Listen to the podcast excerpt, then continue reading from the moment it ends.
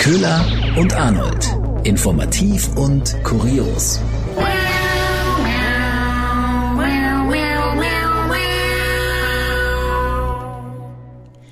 Hallo und herzlich willkommen zu einer neuen Folge Köhler und Arnold. Wir beide sind Nachrichtensprecherinnen und wir reden über die interessantesten, spannendsten und denkwürdigsten Themen der vergangenen Wochen.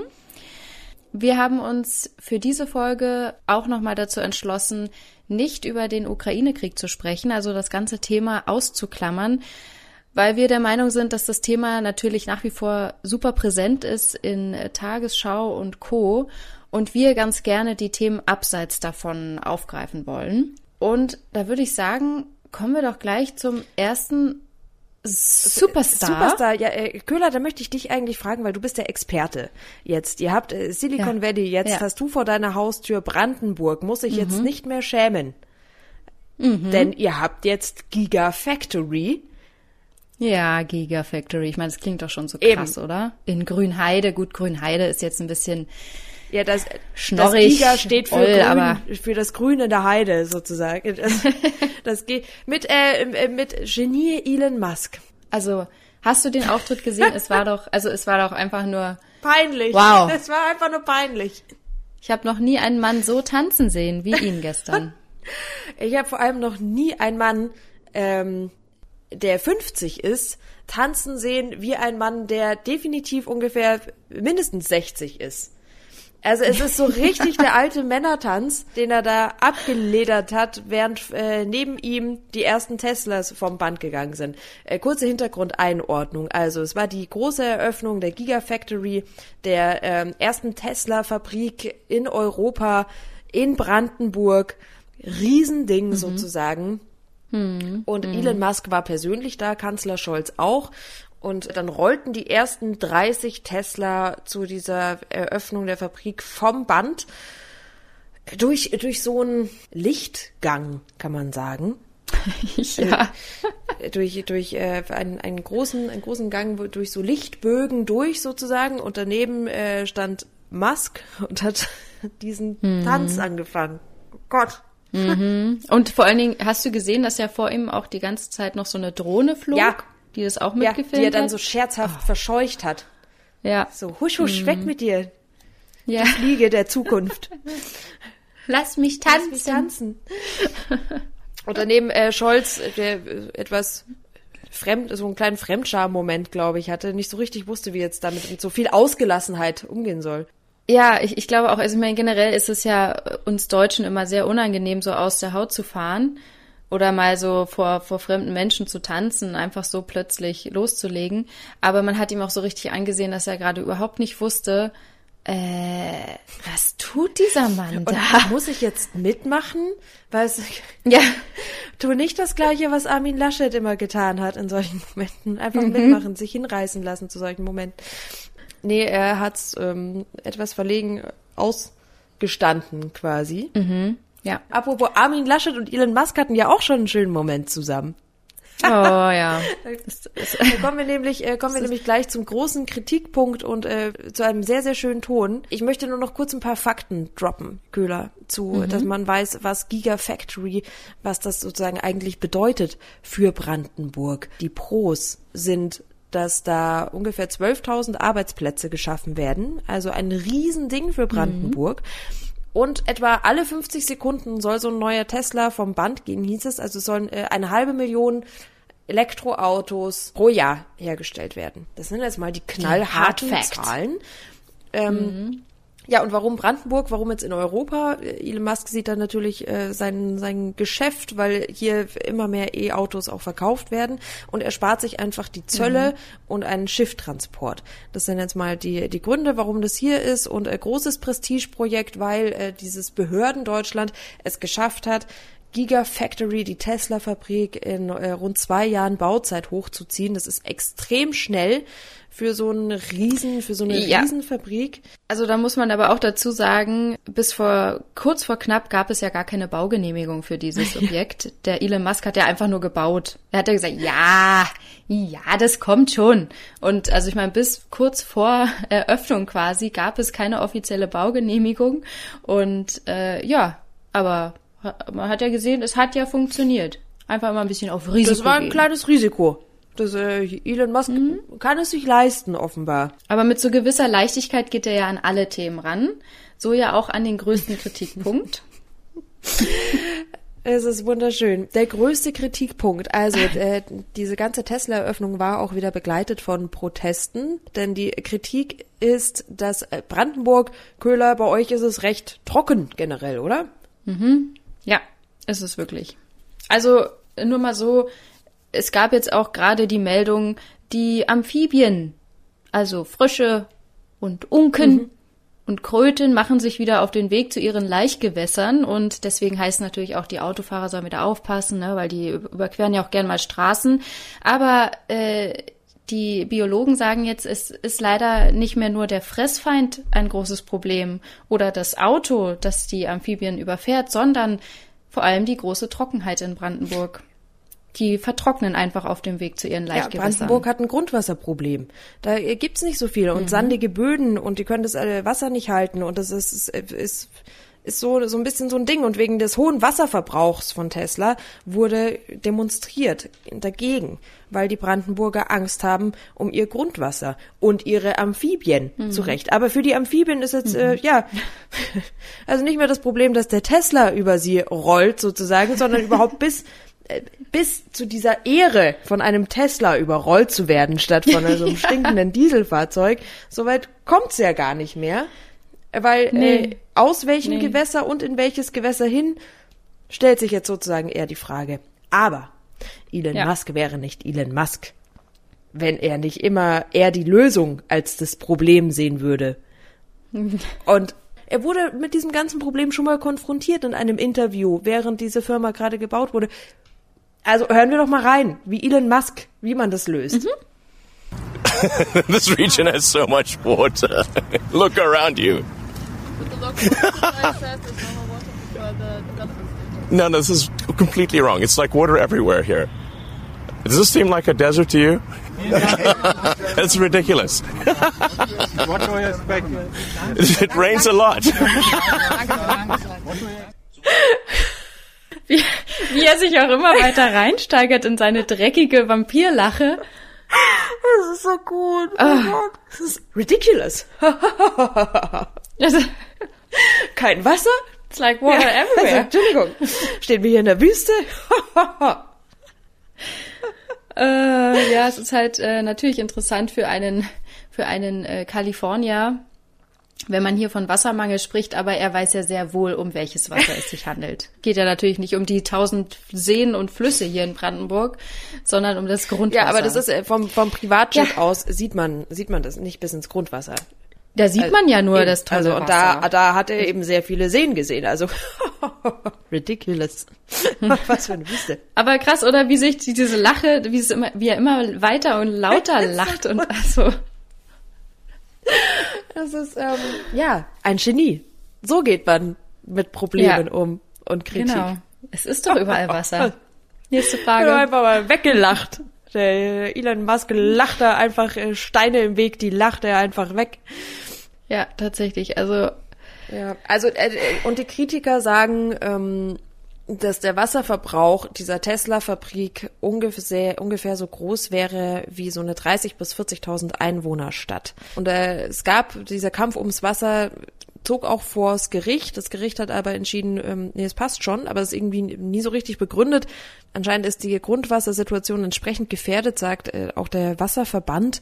Der warnt jetzt noch weitere Gewerbe oder Wohnungen sorry, reicht's nicht. Und ganz auf blöd ist jetzt aber für Tesla auch noch die Lösung, dann Wasser ähm, von woanders einfach herzuleiten.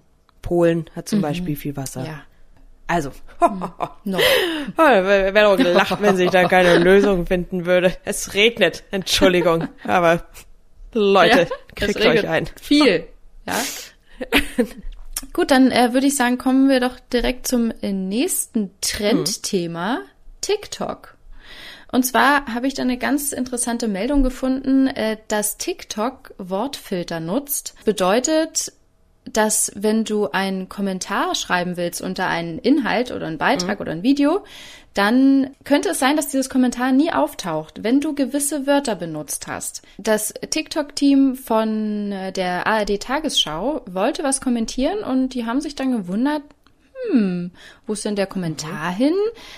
Äh, Das kann ja jetzt irgendwie nicht sein. Und dann haben sie sich mal hingesetzt und ähm, das richtig untersucht und verschiedene, also mit 100 Worten haben sie es getestet und haben verschiedene Kommentare geschrieben und haben tatsächlich festgestellt, dass einige Wörter einfach gesperrt werden. Also da war zum Beispiel, was man sich ja noch irgendwie erklären könnte, das Wort Sex wurde geblockt. Das Wort äh, Porno, da könnte man noch sagen, ja, okay, Jugendschutzgründe, deswegen.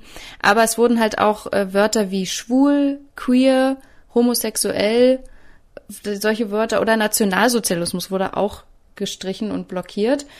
Und dann haben sie auch TikTok mal äh, konfrontiert damit und gesagt, so, hey Leute, irgendwie ist das ein bisschen merkwürdig. Das hat irgendwie auch was mit Meinungsfreiheit zu tun. Und wenn ihr solche Kommentare blockiert, dann müsstet ihr irgendwo darauf hinweisen, dass ihr solche Filter benutzt. Ja, und dann hat TikTok auch gesagt, so, ja, wir benutzen das. Es geht uns halt vor allem um Jugendschutz. Aber ähm, queer ist ja jetzt ähm, nichts, wovor Ja. die Jugend geschützt werden muss, sondern es bezeichnet, ist ja einfach nur eine Bezeichnung. Also das ist ja schon fast diskriminierend, das äh, Genau. eben zu sperren, oder? Genau, und es ging halt darum, dass, ähm, dass sie versuchen, dass eben keine Beleidigungen damit verbreitet werden können. Aber sämtliche äh, Rechtsexperten äh, sagen auch, das funktioniert so nicht. Also sie müssen ganz klar vorher darauf hinweisen, was genau gesperrt wird und warum. Das Spannende dabei ist aber, dass auch der Name der chinesischen Tennisspielerin Peng Shuai, ich hoffe, ich spreche es jetzt richtig aus, gefiltert wurde. Und bei ihr war es ja so, die hat ja im November vergangenen Jahres den Chines einen, ich sage jetzt nicht noch den Namen von dem chinesischen Funktionär, aber einen äh, chinesischen Funktionär äh, des sexuellen Missbrauchs beschuldigt. Und das war dann schon irgendwie ein komischer Zufall, dass dann genau ihr Name geblockt wird. Ja. Daraufhin hat dann auch das TikTok-Team der Tagesschau nachgefragt und gesagt, ja, ist ja schön, dass ihr Jugendliche vor Beleidigungen und sonst was alles äh, schützen wollt, aber was hat's denn mit dem Namen auf sich? Und daraufhin kam dann die Erklärung, ja, äh, ich, ich finde ich interessant die Erklärung. Peng Shuai wurde aufgrund des österreichisch-deutschen Begriffs Hur, also Hure, erkannt und blockiert. Ernsthaft? Ja. Sie haben es korrigiert, diesen Fehler. Also dieser äh, Filter hat das automatisch irgendwie rausgezogen. Ich finde es nur interessant, weil dann scheint diese, diese Buchstabenverbindung ja nicht so oft aufzutauchen, dass Ja. der Filter sagt so, oh, das ist doch Hure. Das muss hier strichen werden. Äh, genau, und dieser Fehler wurde jetzt korrigiert und der Name Peng Shuai kann jetzt auch wieder kommentiert werden, beziehungsweise in einen Kommentar geschrieben werden. Es war tatsächlich ein, ein Filterfehler. Aha. Mhm. Naja, ominös. Die Erklärung fand ich auch sehr interessant. Irgendwie fast ein bisschen weit hergeholt, aber Apropos weit hergeholte Erklärungen. Da möchte ich doch direkt anknüpfen. ja, Impfpflicht ist ja nach wie vor noch Thema. Ne? Es soll ein paar Wochen im Bundestag dann äh, mal beschlossen werden. Und äh, jetzt wurde das für und wider ja mitunter auch die Woche diskutiert. Und mitunter hat sich der Spitzenverband der Krankenkassen geäußert zu dieser ganzen Nummer und einfach mal seine Bedenken ist er losgeworden. Und ich glaube ich, wenig hat für so viel Spott und Häme gesorgt wie diese Geschichte, dass die Krankenkassen sagen, die Impfpflicht könnte daran scheitern, dass es an Papier fehlt. Um die ganzen Infoschreiben rauszuschicken. 120 Millionen Schreiben müssten das wohl sein. Und so viel Papier gibt's nicht. ja, Ernsthaft? also ganz klar. Ne? Das klingt für mich wie die, wie die Erklärung von der Peng Shuai. Also das ist so, Äh, Kann man nicht einfach mal sagen, dass man keinen Bock hat? Also, also letztendlich sollten die Krankenkassen eben äh, ihre Kunden anschreiben und äh, aufklären und äh, über diese Impfpflicht und das auch so ein bisschen kontrollieren. Und das wollen die Krankenkassen nicht. Die wollen nicht zur Kontrollinstanz äh, dieser Impfpflicht werden, sozusagen. Die sagen, das ist Bundessache. Das, den Schuh ziehen wir uns nicht an. Und über dieses Argument wird natürlich auch viel diskutiert. Außer jetzt natürlich, er hat es bei Twitter getrendet ohne Ende. Aber was sagen denn die Papierhersteller dazu? Und die sind sich teile so ein bisschen, bisschen uneinig, was das angeht. Ein Unternehmen hat zum Beispiel gemeint, so ganz ehrlich, das schaffen wir alleine innerhalb von acht Wochen. Also die Schwierigkeit wäre jetzt wohl auch, dass bis zum 15. Mai müsste das irgendwie mehr oder weniger fix sein, bis dann eben die Impfpflicht beschlossen ist. Müssten die das irgendwie auf die Reihe bekommen, dann auch schnell die Schreiben rauszuhauen. Und ein Hersteller hat jetzt gesagt, also äh, ja, das wären jetzt ungefähr 600 Tonnen Druckerpapier. Das schaffen wir schon. Aber es äh, ist jetzt nicht ganz aus der Luft gegriffen. Tatsächlich äh, ist in Europa Papier teils knapp, gerade bedruckbares Papier ist knapp geworden, weil ähm, die Menge an Recycling-Altpapier zurückgeht, weil äh, es immer weniger Zeitungen gibt, die dann irgendwann im Müll landen, weil viel mehr online eben erledigt wird. Dann gibt es aber auch wieder das Gegenargument, dass man sagt, naja, ganz ehrlich, aber so ein Briefpapier ist ja was ganz was anderes als so ein Zeitungspapier, das wir brauchen. Wer hat jetzt da recht? Man weiß es nicht Ich genau. habe mir auch so gedacht, wahrscheinlich, wenn jetzt auch so eine, wenn so eine Firma jetzt sagt, ach, kein Problem, das machen wir doch in ein paar Wochen. Ja, aber es ist vielleicht nicht genau das Papier, was die Krankenkassen brauchen, weil das hat eine andere Farbe, eine andere Konsistenz. Ja. Oder die Haptik ist da ja auch sehr wichtig. Man muss schon ein Ja, gutes das ist- Gefühl haben, auch, schon wenn man den Brief dann aufmacht. Ja, gutes Handgefühl, wenn man ja Genau, auf Klopapier eben. jetzt Ja, gedruckt haben, mehr oder weniger sowas. Mhm, Vertrauenserweckendes Papier Eine gewisse braucht man Dicke, da. Das muss man gewisses fühlen, durch Gewicht. durch. Schwierig, Ja, ja, sehr absolut. Mhm. schwierig und äh, eine eigene, eine eigene Wissenschaft, äh, ganz klar. Ja, schöne Begründung für Impfpflicht geht nicht, weil wir haben Mhm. zu wenig Papier. Aber es ist auch vielleicht auch mal wieder gesund, sowas zwischendurch zu hören, dass wir sind ja eine Überflussgesellschaft und jetzt einfach mal zu merken, okay, da, gibt, werden ein paar Sachen knapp. Ja, mitunter ja auch Auswirkungen der Ukraine. Okay, jetzt äh, wird wieder gehamstert, weil Sachen krank, äh, knapp werden. Und jetzt eben auch Papier sparen Aber wir. ich frage mich auch, ist eigentlich den Menschen bewusst, die jetzt anfangen, Sonnenblumenöl zu hamstern, dass auch so ein Sonnenblumenöl ranzig werden kann? Ich weiß es nicht. Danke äh, für diesen Service-Tipp. Sehr, sehr gerne. Und Mensch, da kommen wir schon wieder von einem Thema ins nächste. Mensch. Köhler, danke für das Stichwort Service-Tipp. Ja. Denn das führt mich quasi direkt zur Kategorie. Könntest du sie bitte aufmachen? Tiere oder Titten, yeah. Danke. Von wegen Service Wüste Deutschland. Wüste ja eh nicht, wie wir äh, dank Elon Musk wissen. Es gibt jetzt einen ganz besonderen Servicekühler.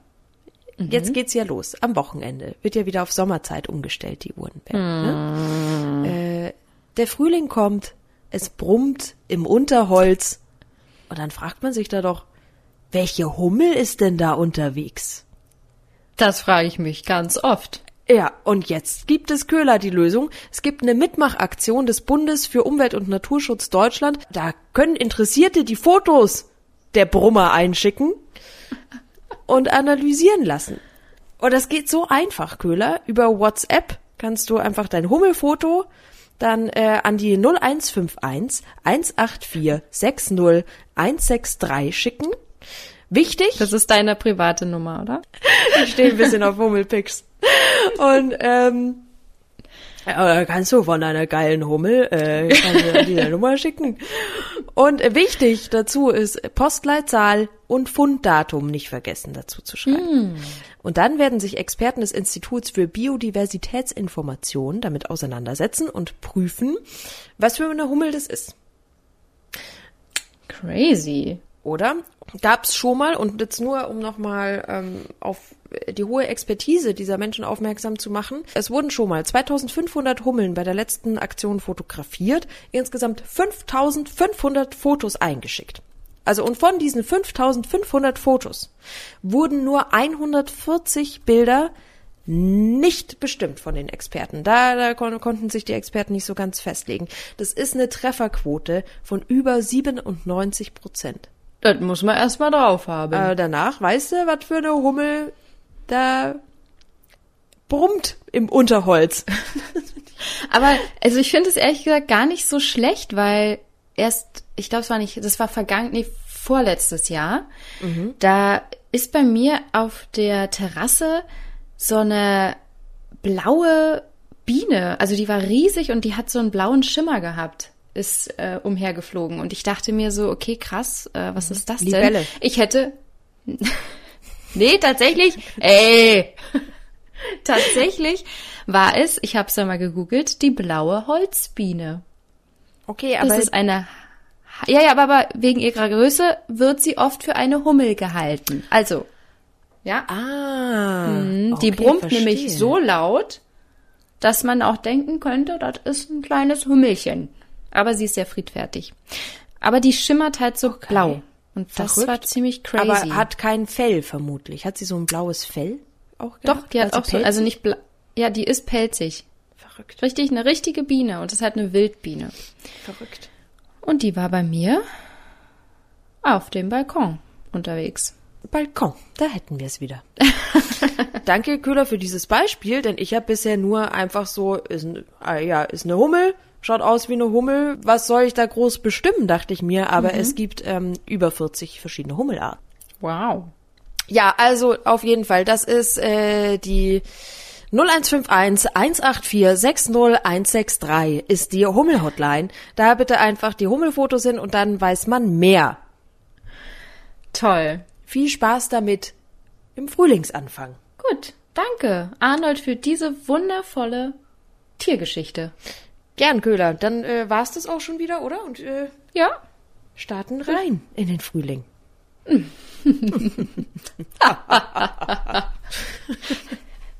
Tschüss.